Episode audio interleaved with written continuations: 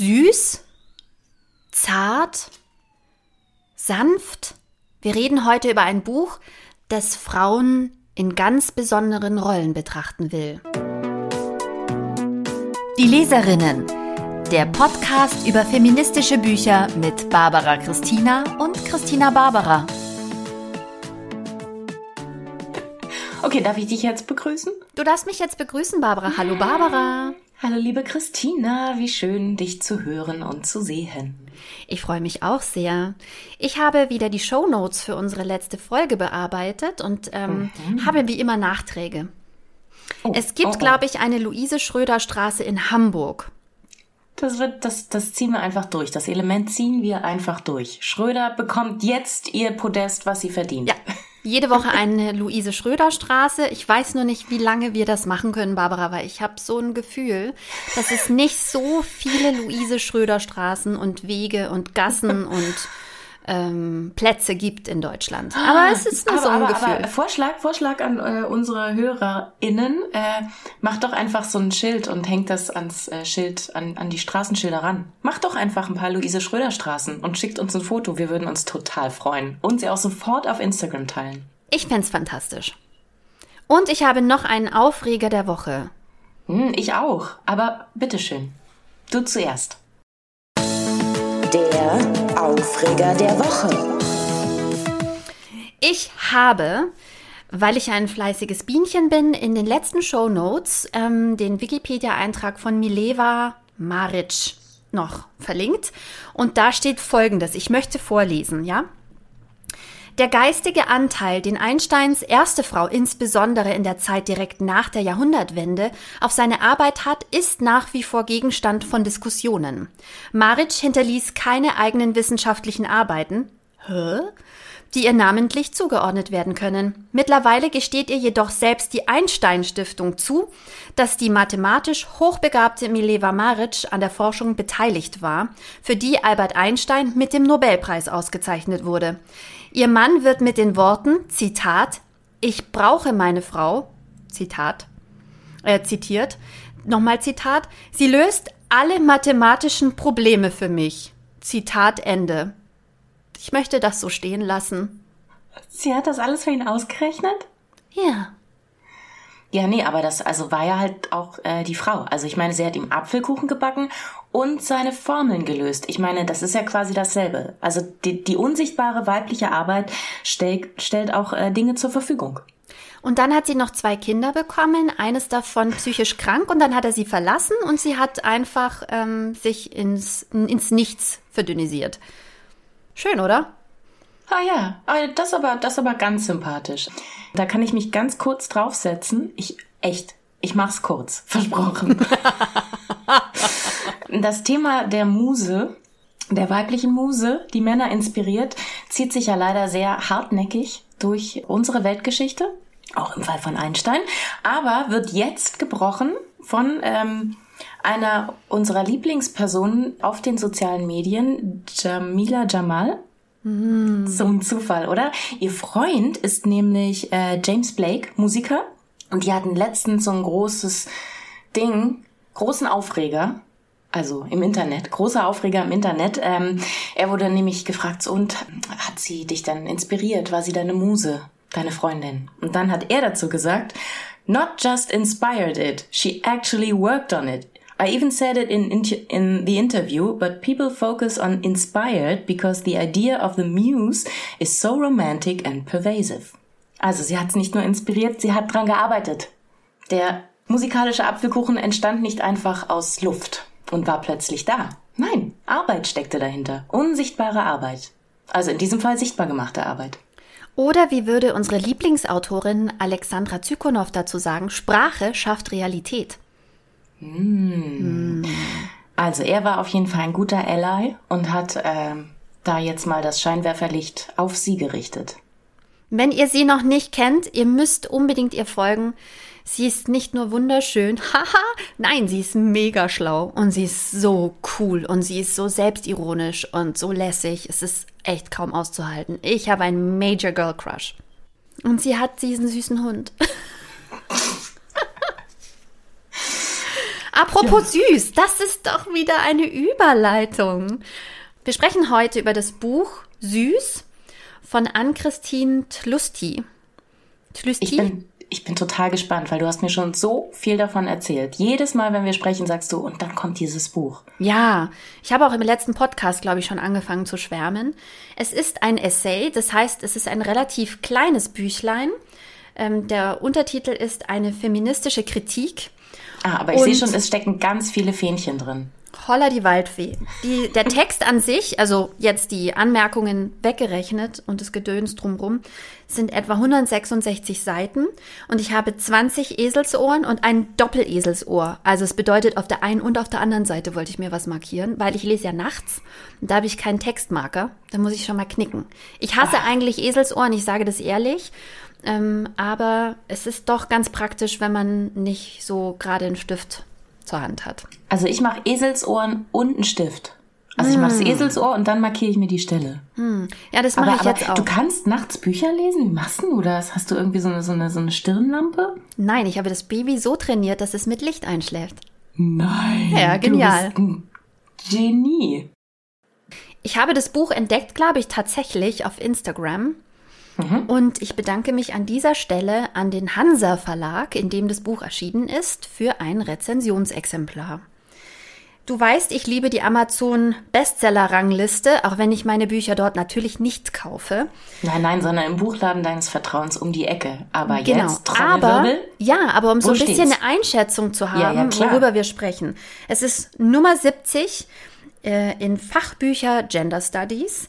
Nummer 249 in Politikwissenschaft und Nummer 596 in Gesellschaft. Es liegt sicherlich auch daran, dass es im September 2021 erschienen ist und noch ziemlich neu.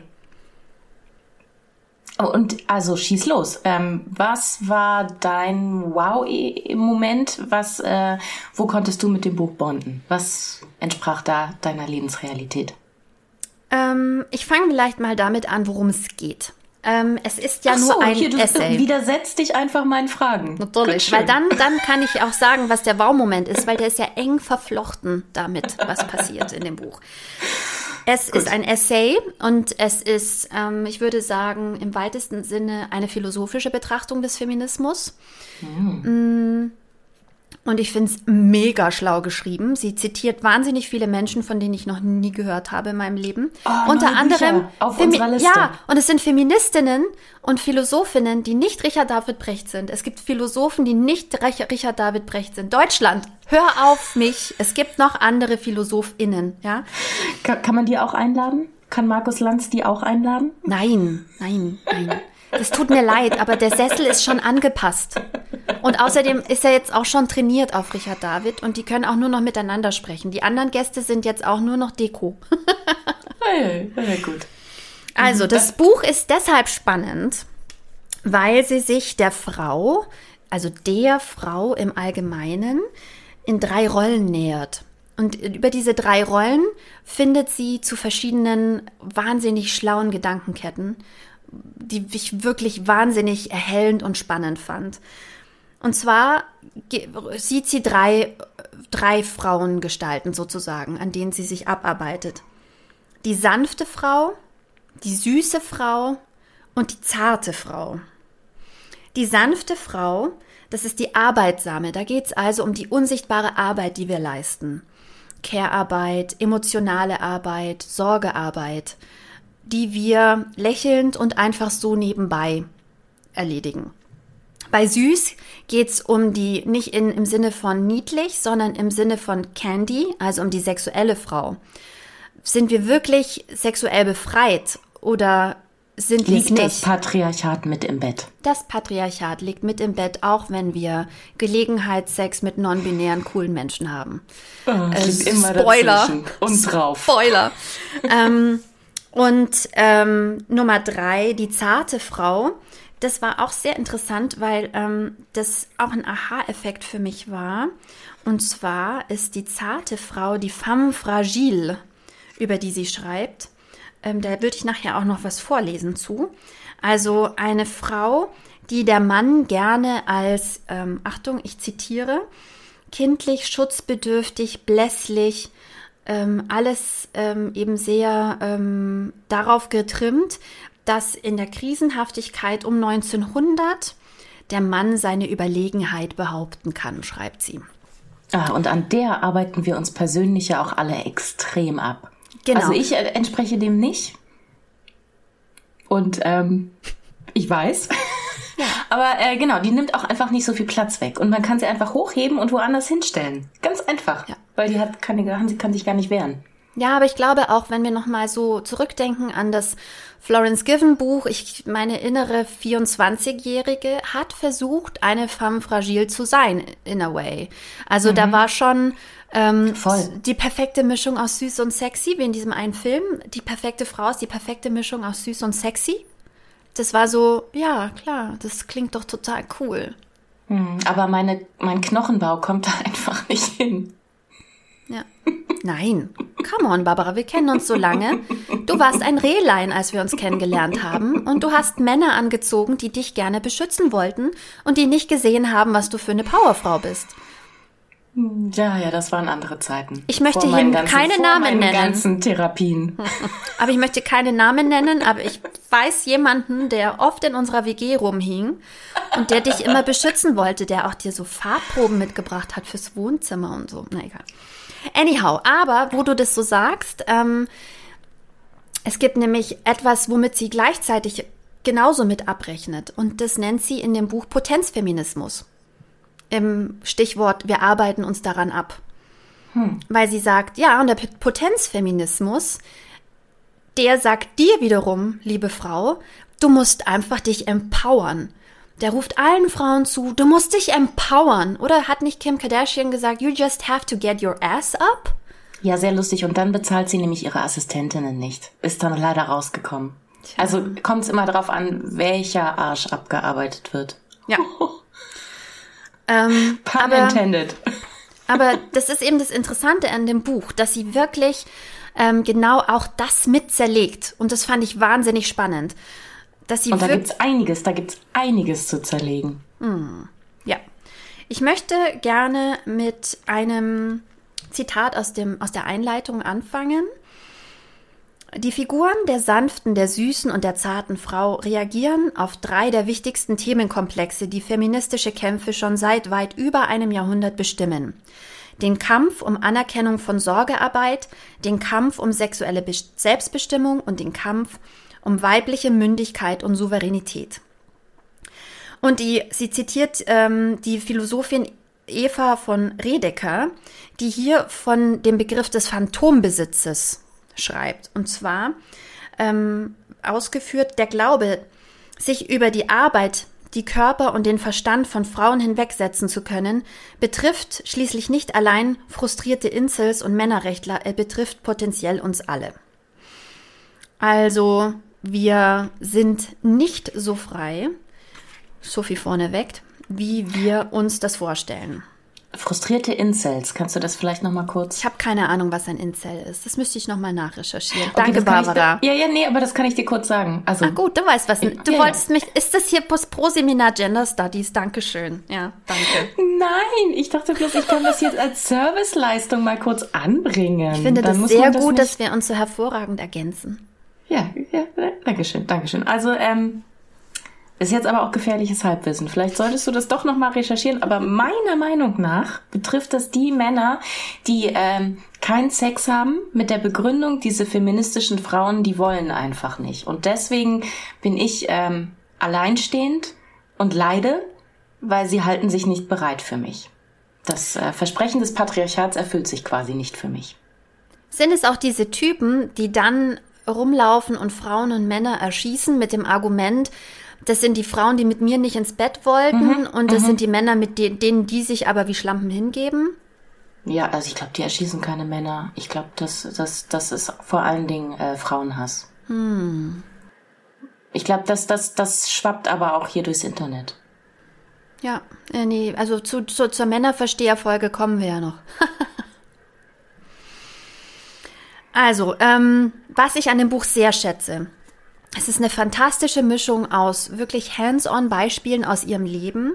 Die Autorin selbst, Achtung, äh, meine Notizen knistern, Die Autorin ist geboren 1994, also ein bisschen jünger als wir durchaus. Ähm, was aber ich super, ja, aber ich finde es super spannend, weil meine Lebensrealität ähm, spiegelt es gerade nicht wider. Ich habe nicht so viel datende Freundinnen und sie erzählt gerade in dem Kapitel von der süßen Frau, wie kompliziert selbstbestimmte Sexualität ist gerade. Also gerade wenn ja- du auf dem Markt sozusagen. Ja, bist natürlich, aber so. das ist, das äh, überschneidet sich ja auch ein bisschen mit dem Florence Given Buch, wie Ja. du ja schon am Anfang meintest. Und das ist quasi für unsere innere 24-Jährige, beziehungsweise für Frauen in diesem Alter. Oder aber Frauen, die schon wieder auf dem Markt sind. Aber Markt ist auch so ein grauenhaftes Wort, als wenn wir irgendwie eine Ware werden. Ja, oder auch einfach, um zu verstehen, wie unsere Gesellschaft tickt, auch für, im Hinblick uns, für unsere Kinder, ja. Also ich meine, die kommen jetzt in das Alter, wo die Spielregeln ganz anders sind als damals bei uns, ja. Ich glaube schon, dass die, dass die anders Sex haben und andere Voraussetzungen sozusagen Also es wäre ihnen zu wünschen. Bitte habt anderen Sex als wir damals. Ja. Ja, aber, ja, nee, doch. Also, sie ist ähm, studierte Kulturwissenschaftlerin und Politologin und seit 2017 ist sie bei Zeit Online. Im September erschien das Buch Süß, eine feministische Kritik im Hansa Verlag. Genau. Eine tolle Frau, wie ich finde. Wenn wir jetzt also mal das Kapitel sanft anschauen, ja, dann schreibt sie wirklich so auch über die, über die Freundinnen, ähm, die dann ähm, einfach erzählen, wie das ist mit ihren Partnern, ähm, dass sie ja eigentlich total empowered und woke sind. Und dann schreibt sie zum Beispiel, Freundin 1 wäscht heimlich die Daunendecken ihres Freundes, wenn er im Urlaub ist. Freundin 2 beklagt, ihr Freund wolle ihr zwar helfen, indem er auch einmal einkaufen geht, frage dann jedoch jedes Mal, was er denn jetzt kaufen solle. Freundin Und 3 Moment, Moment, kurz, kurze Zwischenfrage. Und das, die, die sind noch ohne Kinder, ne? Wir sprechen hier von dem ganz coolen ähm, Japando, Japandi-Style, minimalized, woken 20-somethings. Aber die wohnen schon zusammen. Und Das dann kommen die ersten genau. Brüche. Ja, wahrscheinlich. Oh Gott, wenn es da schon anfängt. Okay, Beispiel 3. Freundin 3 erzählt, der finale Streit mit ihrem Ex-Freund habe damit begonnen, dass sie ihn bat, hin und wieder auch mal das, das Geschirr, Geschirr zu waschen. Freundin Wow. 4 triumphierte, als ihr Freund und sie sich in der Elternzeit abwechselnden und er plötzlich verstand, warum sie die Monate vorher zuvor, die Monate zuvor vollkommen am Ende gewesen war. Freundin 5 beschwert sich, dass ihr Freund sich nicht mehr den Wecker stellt, wenn sie bei ihm ist. Schließlich liege sein persönlicher Weckdienst ja direkt neben ihm. Oh, so süß, oder? Freundin 6 hat den Eindruck, dass sämtliche gemeinsame Planung an ihr hängen bleibt, weswegen sie lieber mit Freundinnen in Urlaub fährt. Freundin 7 wünscht sich, dass ihr Freund seine Freundschaften ein bisschen inniger führen würde und sie nicht immer seinen emotionalen Ballast alleine mitschultern müsste. Bist du fertig? Darf ich was dazu sagen? Mhm. Darf ich kurz tief durchatmen? Schnaufe mal feste durch. So, dass äh, das äh, bedient ja jetzt diverse Themen, die wir auch in den sieben vorhergehenden Folgen behandelt haben. Acht. Acht sind es mittlerweile, ne? Huhu. Ähm, oder vielleicht sogar neun mit unserem Vorgespräch. Ähm, äh, also all das ist ja, und, und also da geht's ja auch um Kinder, so ein bisschen, also Anfangskinder. Ähm, da geht's ja quasi um unsichtbare äh, Care-Arbeit, um unsichtbare Sorgearbeit um, und um unsichtbare emotionale Arbeit. Äh, also wenn sie sich nicht kümmert, ist er quasi aufgeschmissen. Da kann er weder äh, in den Urlaub fahren, noch äh, in sauberen Dingen schlafen, noch ist irgendwas im Haushalt gemacht und zu spät zur Arbeit kommt er auch. Äh, Okay, gut. Und da kann man, wenn man Florence Given ist, fragen, warum tust du dir denn das an? Kümmer dich doch einfach um dich selbst und mach Schluss. Ja. Äh, Gibt's da auch so einen Rat von ihr? Ja, Ah, das ist super. Und jetzt kommen wir nämlich nicht zu Empower dich, sondern zu einem ganz anderen Aha. Und zwar, sie schreibt es genau so, wie du sagst. Es ist das, worüber wir jetzt die ganze Zeit gesprochen haben. Die sanfte Frau. Zitat. Das Leid, die Sorgen, die Erschöpfung dieser Welt sind ihr Metier. Selbstlos nimmt sie sich all jener an, die dringend eine sanfte Schulter brauchen und meistert selbstverständlich mit mildem Lächeln die unzähligen Herausforderungen des Alltags, für die Frauen angeblich nun mal prädestiniert sind. So. Und ähm, jetzt würden natürlich Potenzfeministinnen sagen, ja, muss, muss man halt sich trennen, ja. Aber sie schreibt da eben drei Ecken schlauer, wie ich finde. Also es sind einfach sehr viel mehr Dinge mitbedacht.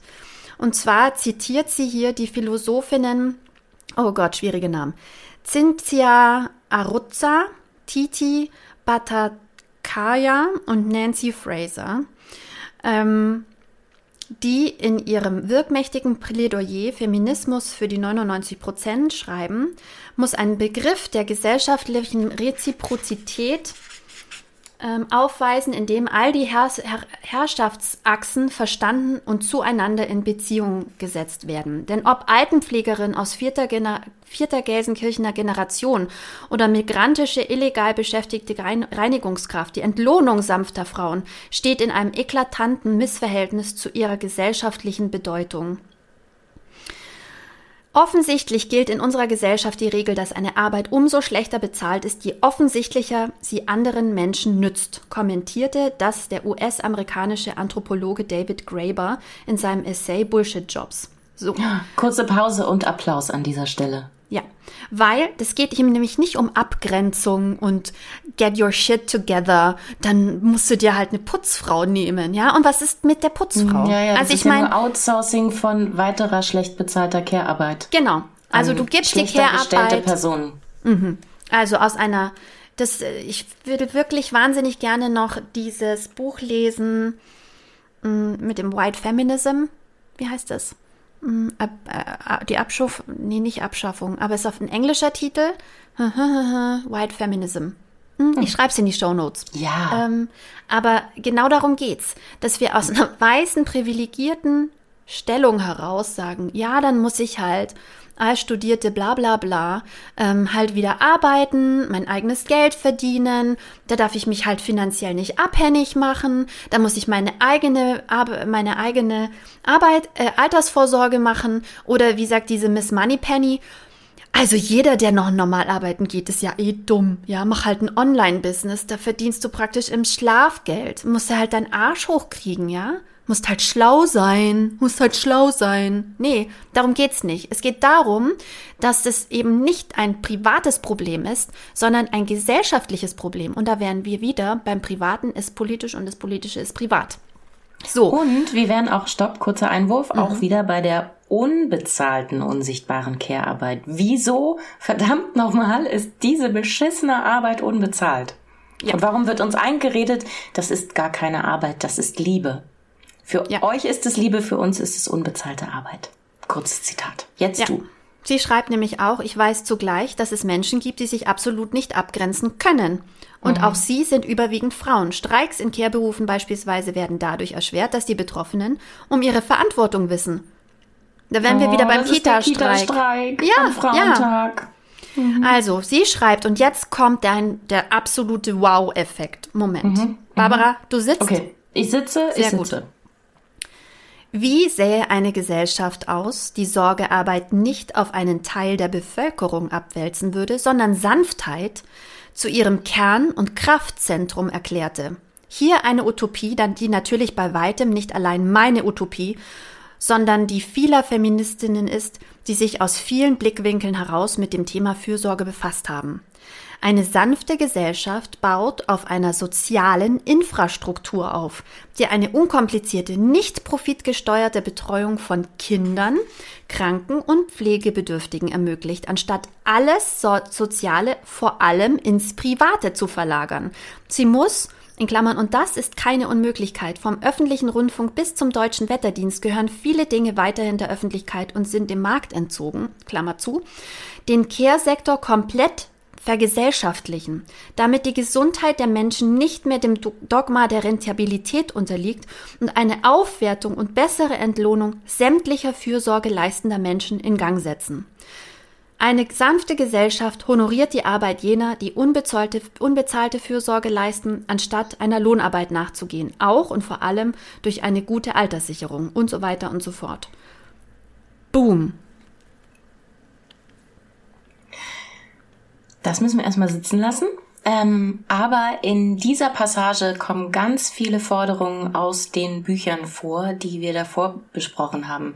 Mir fällt da zum Beispiel unser erstes Buch ein, Die unsichtbaren Frauen. Auch da geht es darum, dass unsere Gesellschaft und unsere gesamte Infrastruktur halt männlich gedacht ist. Und Männern, ähm, Männer sind halt auf diesem Auge leider blind, immer noch.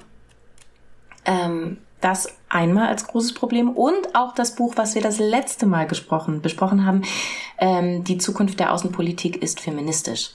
Also wenn wir das halt in unserem eigenen Land umgesetzt bekommen haben, dann kann das halt auch viel mehr nach außen transportiert werden. Und da ist ja auch, das habe ich auch beim letzten Mal ähm, nicht geschafft, den Punkt zu machen. Ähm, wir sagen zwar immer, wie es laufen soll, aber wir machen es halt selber nicht. So, wir sagen, wie es in anderen Ländern laufen soll, als ähm, sich ihrer Privilegien nicht bewussten weißen Menschen, aber wir ähm, können das überhaupt gar nicht selber erfüllen. Und da ist es halt wichtig, dass man darüber nachdenkt und dass man äh, neue Wege geht und dass es halt auch eine Priorität bekommt, die es verdient. Ja. Aber ich fand, es ist etwas, was Menschen, die sich mit Feminismus auseinandersetzen, mit bedenken müssen. Also gerade wenn wir an das Buch von Alexandra Zykonow denken und du erinnerst dich, wie hart ich drauf gepocht habe oder auch das Mental Load Buch, ich, wie hart ich drauf gepocht habe, dass, dass ich nicht genau weiß, wie, wie ich das jetzt umsetzen soll. Also was ist denn jetzt die Lösung? Wie kommen wir denn da raus?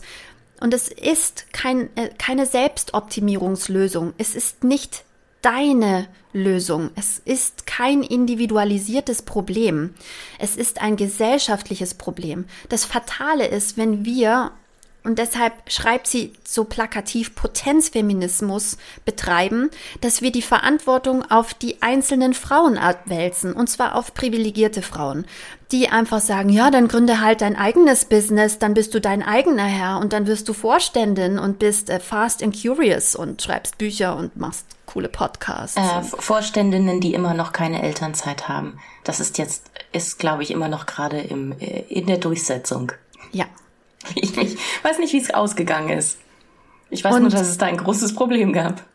Und ähm, das ist eben kein individuelles Problem. Und ich finde, wir dürfen uns nicht blenden lassen von Frauen in pastellfarbenen Power-Suits in Oversize, ähm, die mega fancy und cool aussehen und eine eigene Schmuckkollektion rausbringen, die ich respektiere. Ja, Solidarität ist eine Waffe. Ich finde fantastisch, was sie machen, weil sie auf einem Feld sozusagen kämpfen.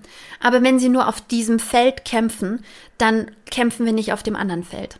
Also ich glaube, ich, ich habe Angst, ähm, wenn wir nur für uns selbst kämpfen und das große Ganze nicht sehen, dann, dann kämpfen wir noch 100 Jahre weiter für den gleichen Scheiß.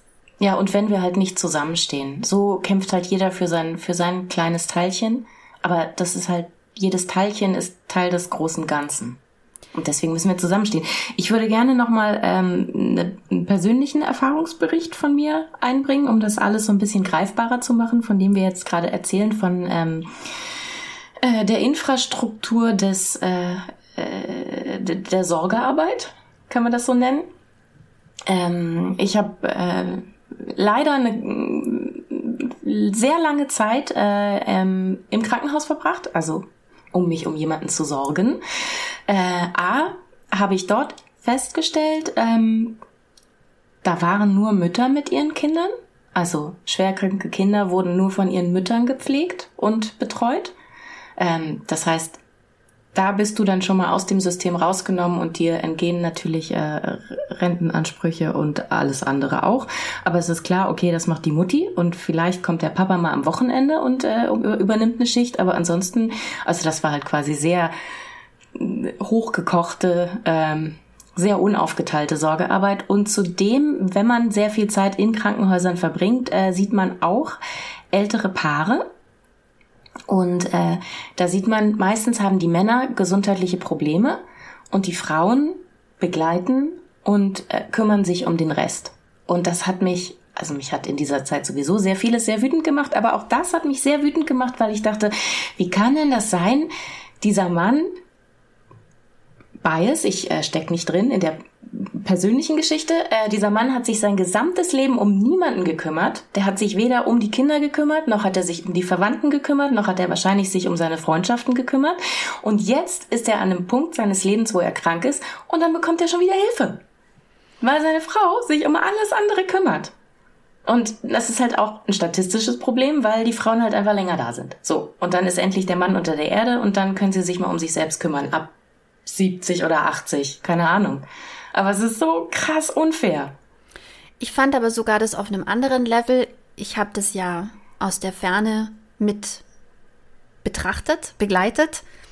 Die Zeit, ich fand unglaublich, dass es dafür keine Lösungen gibt, keine Wege, keine, keine Blueprints, keine, ah ja, wenn das so ist, dann passiert das und das und das. Dass wenn die Krankentage des Kindes aufgebraucht sind, dass sich die Eltern krank schreiben lassen müssen.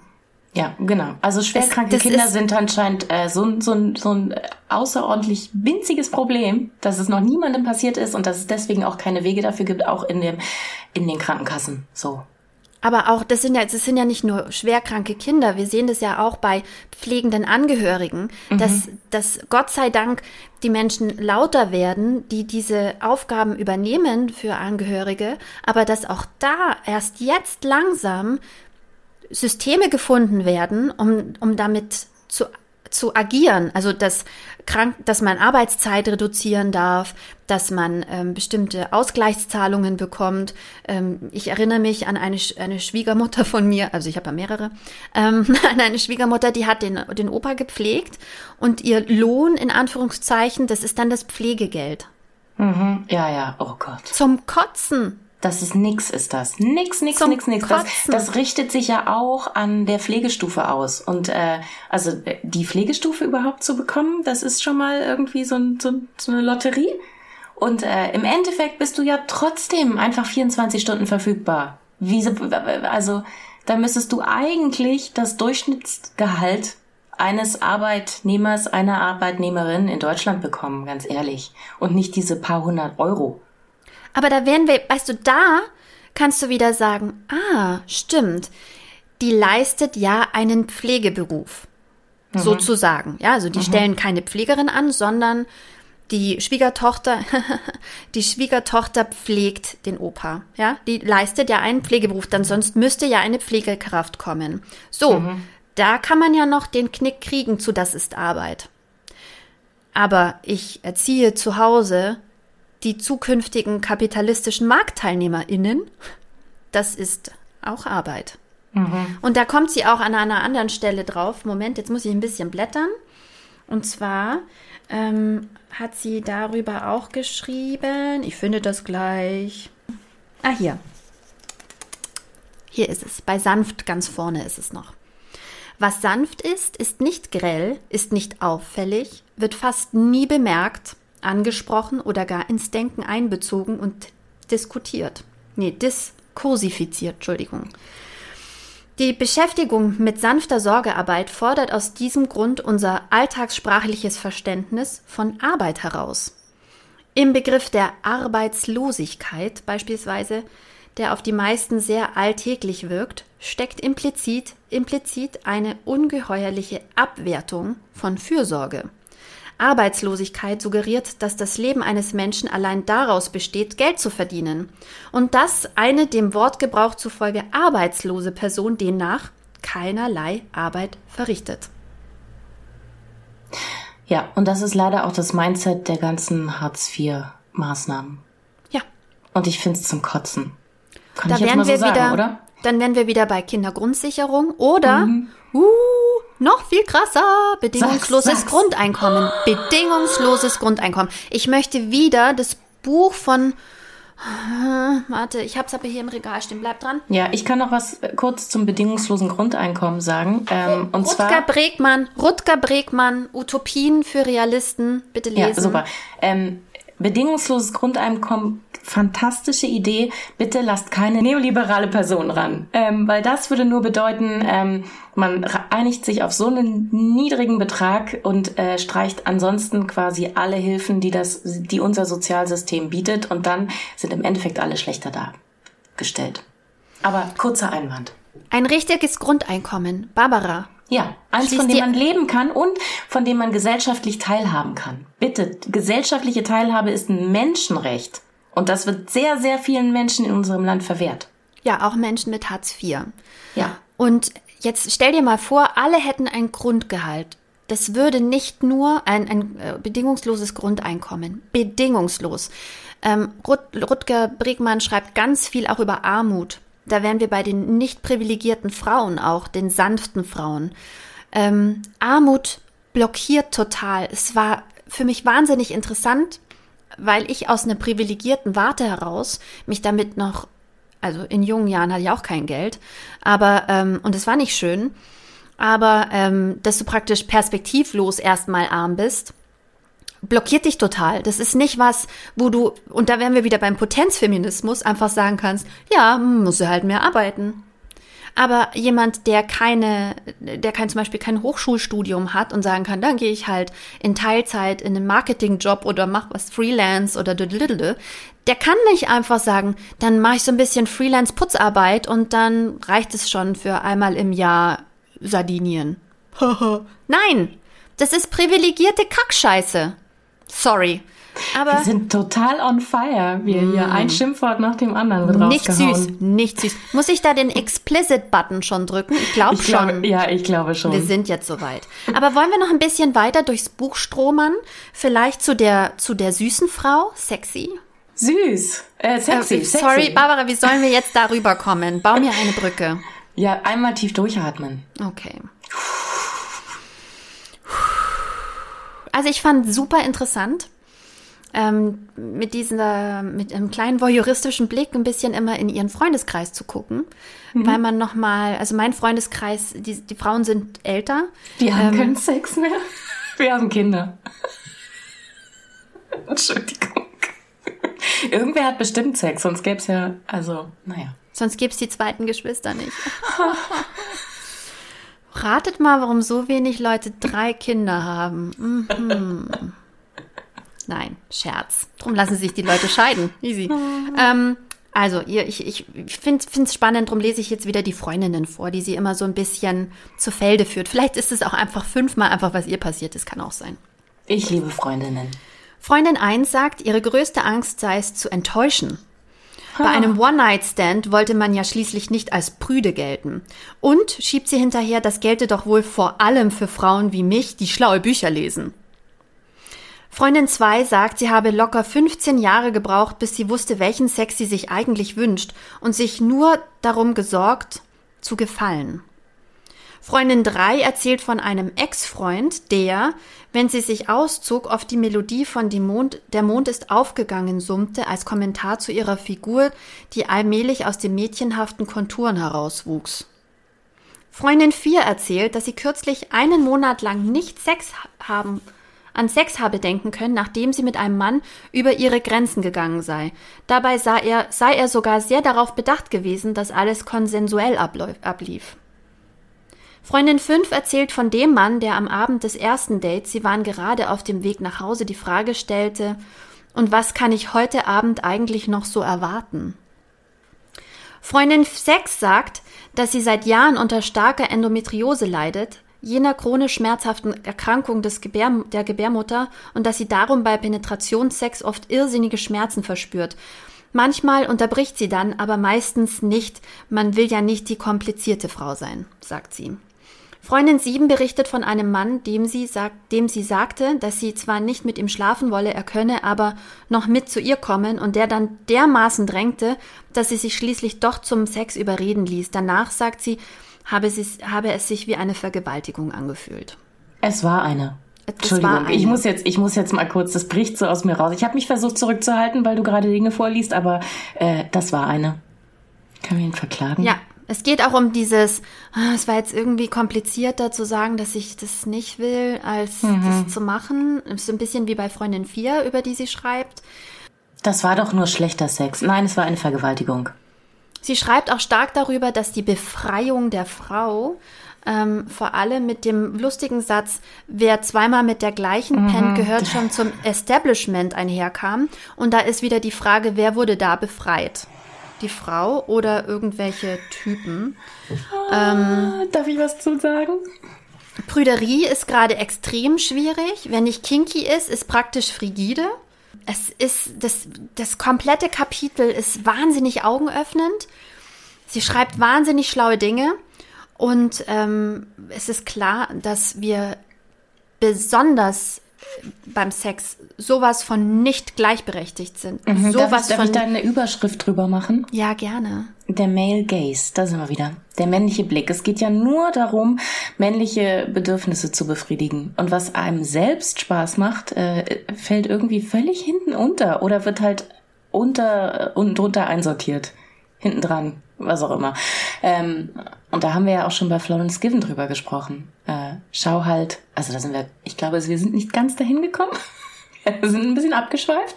Ähm, aber finde erstmal raus, was dir Spaß macht und dann setze dich dafür ein, dass das dann auch passiert.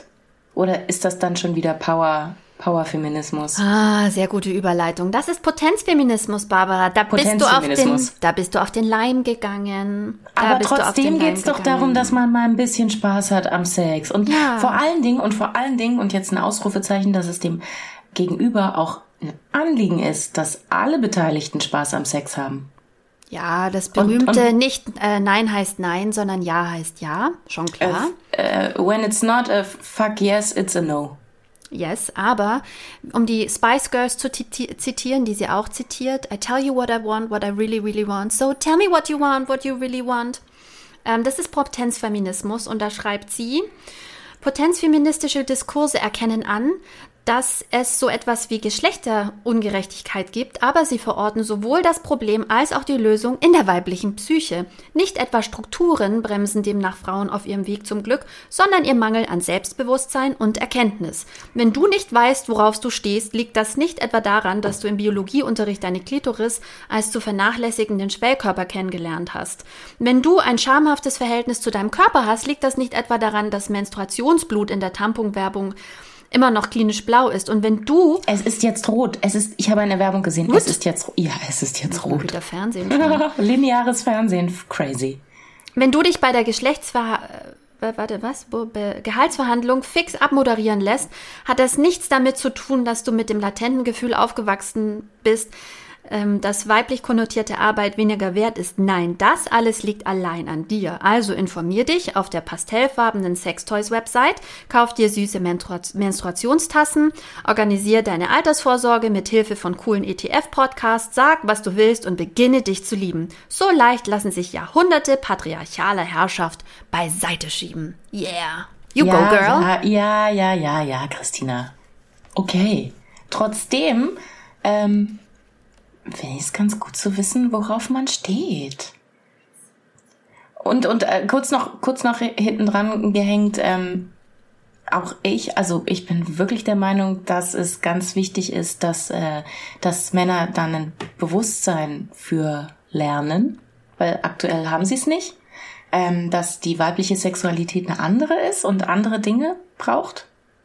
Äh, Vorspiel. Ich sag's jetzt einfach, ich sag's jetzt einfach mal. Wird es wieder eine Sexfolge, Barbara? Ich spreche hier über ein philosophisches Essay von Ann-Christine Klusti und nicht, nein. Wir haben hier schon über Vergewaltigung gesprochen Okay. und über ähm, in, äh, in Anführungsstrichen schlechten Sex. Und da kann man ja wohl mal Butter bei die Fische. Ja, aber grundsätzlich the pressure is on. Ja, also es gibt so viele Dinge und es ist nicht mehr nur hab, ein gut, hab eine gute Zeit und schaut, was euch gefällt, sondern High Performance. Da ist vielleicht dann doch wieder ganz schön, über 40 zu sein und zu sagen, du, ach, wenn es okay ist, war es auch ganz schön. Ja, nee, ist es eigentlich nicht, weil die 90er und die 2000er waren nicht zu kotzen. Ja. Ja, für Frauen waren die echt zum Kotzen. Ich weiß aber nicht, ob es jetzt so viel schöner ist. Naja, aber jetzt, jetzt ist da zumindest, ähm, da, da wächst so ein Diskurs heran. Ist noch nicht fertig, aber, aber ähm, ähm, man ist sich bewusst, da ist was, liegt was im Argen. Das ist schon mal sehr, sehr viel mehr als ähm, das, wo, wo wir durchgekommen sind. Ähm, aber darüber sprechen wir ja auch schon seit acht, heute die neunte Folge. Ähm, es ist nicht, es liegt nicht bei dir privat, es ist das System. So, Ja. das ist, das ist, ähm, und auch das System ist nicht kaputt. Das System funktioniert ganz hervorragend, so wie das System funktionieren soll. Leider nicht zu deinen Gunsten, liebe Ja. Hörerin. Ja. Und ähm, Ähm, im ja. letzten Kapitel arbeitet sie sich eben an der zarten Frau ab. Auch das wirklich absolut lesenswert. Ähm, und gleichzeitig spricht sie natürlich auch über das Zerrbild der starken Frau. Also diese beiden ähm, Extreme. Sprechen wir über Fitfluencerinnen? Nein, wir sprechen hier über selbstbestimmt, tough. Ähm, Das geht doch alles. Ich habe in zwei, zwei Wochen äh, habe ich den ganzen, bin ich den ganzen Babyspeck losgeworden und jetzt habe ich plötzlich wieder ein Sixpack. Das war Ironie. also ich war gerade kurz schockiert. So. When did that happen and how, why didn't you tell me about your tricks? Nein, der Babyspeck kam erst nach der Geburt. Überraschend. Dinge, die einem niemand erzählt. Ja, das ist richtig. Ich nenne es, ich esse meine Gefühle. In der, ähm, in der zarten Frau geht es auch viel um dieses, ähm, ist Lip Lippenstift tragen feministisch oder nicht? Sind High Heels Power Tools, die dich stark machen oder quetschst du halt deine Füße in verdammt unbequeme Schuhe einfach? Ja? Ähm, will ich so aussehen oder will ich, dass ich für andere so aussehe? Ähm, es ist sehr schwierig zu erklären, dieses Kapitel in einem Satz, aber wie gesagt, diese femme fragile, darum geht's ähm, bei, der, bei der zarten Frau. Und ähm, es ist natürlich schwierig, da irgendwie rauszukommen. Aber es ist auch, ähm, also es ist wichtig, äh, sich dessen bewusst zu sein, ähm, was hier unter allem drunter liegt. Ähm, aber um jetzt nochmal ein äh, aktuelles Beispiel aus meinem Leben Hat es was mit der zarten Frau zu tun? Weil ansonsten hat muss es ich da noch was Fall. dazu nein, nein, sagen. Nein, nein, zarte Frau, ich bin immer noch voll bei der zarten gut, Frau. ja. Ähm, ich weiß auch nicht, ich hatte irgendwie so eine feministische Woche. Ähm, in der aktuellen äh, DM-Magazinausgabe Oh, du Jetzt hast wird ja eine jetzt- Zeitschrift ja, ja. mitgenommen. Ja, ja genau, habe ich, habe ich mitgenommen. Ähm, äh, war nämlich auf der Titelseite, dahin bin ich schon mal gekommen, ähm, war nämlich der Aufmacher äh, abnehmen oder annehmen. So, also letztendlich ging es dann doch um Diäten, aber dass man ein bisschen nettere Diäten macht. Aber ähm, trotzdem fand ich das jetzt so als, als Schlagworte, als, als Headline, fand ich das echt ganz gut. Und ich habe dann mit ähm, vielen Frauen darüber gesprochen, in, in meinem Alter, okay. Ähm, und da kam dann raus, ähm, das ist jetzt auch Bubble und nicht, äh, nicht repräsentativ, aber äh, es wurde festgestellt, dass in den letzten Jahren, zwei Jahren, ähm, weniger Druck ausgeübt wird. Mittlerweile ist es so, also früher war dann immer, wenn man mal rausgegangen ist zum Essen, war dann, ach nee, nur ein Salat ist schon so spät, ist schon 18 Uhr. Und jetzt ist so, ach, ist auch egal. Also so dieser Druck, äh, immer auf Diät zu sein und immer noch ein bisschen abzunehmen, ähm, lässt nach. Ich habe ja auch eher so dieses, meine Hose soll besser passen, mir ist eigentlich egal, was die Waage sagt. Aber ich glaube, ich das bin da ist mir auch egal. komisch. Ähm, aber ich, ähm, ich finde auch interessant. Annehmen. Ich bin voll auf der Annehmen-Seite. Ich habe da auch drüber nachgedacht ähm, in der Vorbereitung für den Podcast ähm, und ich habe an das Buch von Margarete Stokowski gedacht, unter, untenrum, Ah, Untenrum frei, frei. Wo es dieses gute Kapitel gibt, das ich jetzt nochmal nachlesen möchte, nach unserem Podcast, weil vorher hatte ich keine Zeit. Aber da schreibt sie auch über dieses, diese Ambivalenz der, der coolen, befreiten, sexuellen, starken Frau. Ähm, und da haben wir auch schon so oft drüber gesprochen. Also ist es dann wirklich wieder, und, und ist es dann ironisch? Also bin ich dann die SM-Madonna, weil das ist ironisch oder ist es stark oder äh, das ist so komplex, Barbara. Ja, aber es ist komplex. Ja, natürlich. Es Wir haben das auch komplex. alle noch mal komplizierter gemacht. Ähm, Nein. grundsätzlich Wieso haben schreibt wir das, Entschuldigung, wieso haben wir denn das komplizierter gemacht? ich finde, weil wir, und da wären wir wieder beim Motto unseres Podcasts, Solidar- Solidarität ist eine Waffe, ähm, weil wir so ähm, individualistische Lösungen suchen für unser gesellschaftliches Problem. Ist das das Patriarchat, das uns sagt, wir können das selbst lösen? Nein, nein, Oder das uns sind's wir? vereinzelt. Das uns vereinzelt. Ja. Darf ich, darf ich kurz, ich habe so viel, es war wirklich eine feministische Woche. Also bei mir war es eine feministische Woche. Gespräch auf dem Spielplatz hat eine der Mütter gestanden, ähm, ja, nee, ach, ich arbeite eigentlich echt nicht so gern mit Frauen zusammen, diese ganzen hintenrum Gelästere und so. Und dann habe ich ein bisschen nachgefragt, wie sie denn darauf kommt. Und dann ist ihr schließlich auch aufgefallen, ah ja, das war der Chef, der, ähm, der äh, schon auch gezielt uns gegeneinander aufhetzt, damit er weiterhin seine Sachen durchdrücken kann. Und dann habe ich gedacht, ha, ha, ha, Patriarchat in a nutshell. Ja, bitte sprecht nicht miteinander. Mhm, genau. Wo wir wieder beim Bechtel. äh, Ja, der, ja, mein Mann hat gesagt, er hat, ähm, er hat so einen Zusammenschnitt gefunden von der Herr der Ringe Trilogie, ähm, wo die, wo die Bechtel-Szenen, also ne, wo sprechen zwei Hauptfiguren miteinander, die weiblich sind. Mhm. Es war wohl ein sehr kurzes Video. Ich verlinke das in den Show Notes. Um den Bogen zu schließen. Aber Mhm. kurz nochmal, wir müssen, also ich finde, da geht total viel. Also wir sind ja alle sehr aktivistisch unterwegs. Es bilden sich neue Gruppierungen und ähm, ich sehe da eine gute Tendenz, um jetzt Ja. mal Dinge durchzusetzen. Es ist ja, Aber- also es ist ja viel besser geworden alles. Ja, aber ich finde, wir versuchen uns zu ermächtigen, aber wir versuchen uns nicht gesellschaftlich zu ermächtigen, sondern als Einzelpersonen. Ich habe tatsächlich nicht viel gewonnen, wenn mein Mann jetzt verantwortlich ist für die Wäsche. Nein, aber also Aber- die, die Schritte, Ha, die Schritte, Moment. die man, ja, ja, gut. Mhm. Moment, Moment. Aber, und da wären wir wieder bei der zarten Frau. Sie schreibt nämlich, was interessant wäre, wäre eben zu überlegen, was passiert, wenn auch Männer zart se- sein dürfen. Also gegen die männliche toxische Männlichkeit. Ja, über die wir in der nächsten Folge sprechen. Richtig. Also, was passiert, wenn Männer auch zart sein dürfen? Und dann sagt sie, die Utopie ist eigentlich, das finde ich ganz geil, sie sagt schon selber auch immer dazu, was für sie die Utopie ist. Ja, das finde ich toll, weil da wären wir wieder bei den anderen Büchern, wo mir das immer gefehlt hat. Was ist deine Utopie dahinter?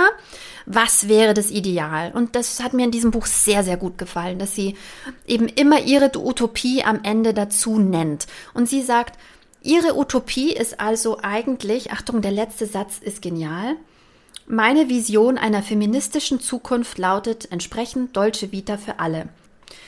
Mm, Da geht es darum, dass sie das ein bisschen größer denkt. Die Idee ist eben, dass, dass wir zart sein dürfen, weil wir es nicht mehr aus einem Zwang heraus tun, ein bestimmtes Bild zu erfüllen, dass wir sanft sein dürfen, und zwar nicht nur Männer und Frauen, äh, sondern also Frauen und Männer, dass wir, dass wir süß sind ähm, in unserem, in our own way, ähm, dass all dieses funktioniert ohne die Zwänge, die uns umgeben, sondern dass wir frei davon sind. Und ich, ich glaube einfach, Freiheit kann nur, also jetzt meine persönliche Meinung, Freiheit bedeutet, dass wir uns aus dem kapitalistischen System, das ist ein Grundgedanke, den ich noch nicht ganz ausgedacht habe, aber ich glaube, dass wir mit dem Kapitalismus nicht aus dem Patriarchat richtig rauskommen. Es, es, ich drehe mich im Kreis, ich denke und denke und lese und lese. Ich bin noch nicht am Ende meiner Reise Natürlich hier. kommen wir nicht aus dem Kapitalismus im Patriarchat, weil das Patriarchat hat den Kapitalismus ja erst aufgesetzt. Das ist, war quasi eine Erfindung des Patriarchats. Man brauchte das Patriarchat, um dann nahtlos in den Kapitalismus überzugehen. aber ich, das, Und wo stehen wir damit? Wir müssen frei werden. Wir müssen von eben diesem Gedanken von Arbeit wegkommen. Es ist so kompliziert, Barbara. Ich muss mehr lesen und ich brauche mehr Kaffee. Es ist kompliziert. Ich glaube, darüber, ähm, damit können wir auch wirklich gut die Folge beenden. Es muss nicht- Es muss Beziehungsstatus. nicht immer, Beziehungsstatus. Beziehungsstatus, es ist kompliziert. Es muss nicht alles aufgelöst werden. Es gibt für, für nicht alles eine perfekte Lösung. Ähm, man kann auch einfach mal Sachen so stehen lassen. Es ist wichtig, sich über Sachen Gedanken zu machen, aber die müssen halt auch nicht fertig werden. Also, es ist kompliziert. Damit Liebe möchte ich schließen. Ja, Ja. ich möchte schließen mit einem Zitat. Ähm, und zwar bei, im Zuge der Veröffentlichung des Buches wurden fünf Fragen an die Autorin gestellt. Und die letzte Frage war, was kann ein politisches Essay verändern? In diesem Fall also dieses Buch, Süß, von Ann-Christine Klusti, eine feministische Kritik, erschienen im Hansa Verlag, das ich wirklich allen HörerInnen ans Herz lege und ans Ohr und an die Augen. Ähm, und die Autorin sagt, und es ist ein fantastisches Schlusswort, ein Essay allein nichts. Viele Essays zusammen alles. Solidarität ist eine Waffe. Solidarität ist eine Waffe. Bis zum nächsten Mal, Barbara. Tschüss.